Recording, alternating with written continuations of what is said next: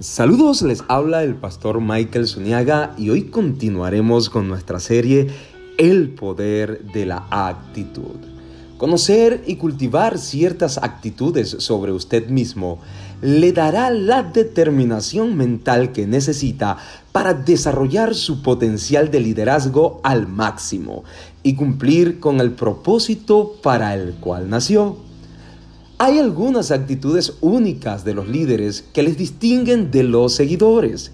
Y estas actitudes producen ciertas conductas que estrechan o llevan al líder más allá de las limitaciones de la norma. La actitud es una pequeña cosa que hace una gran e inmensa diferencia. ¿Cómo reacciona usted ante la falla? Debe tener una creencia interna que usted es más fuerte que la experiencia de fallar.